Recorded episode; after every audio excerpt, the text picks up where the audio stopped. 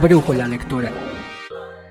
Yo pensaría que lo más bonito para incentivar a un chico a empezar a leer es buscar un espacio donde se sienta seguro de leer.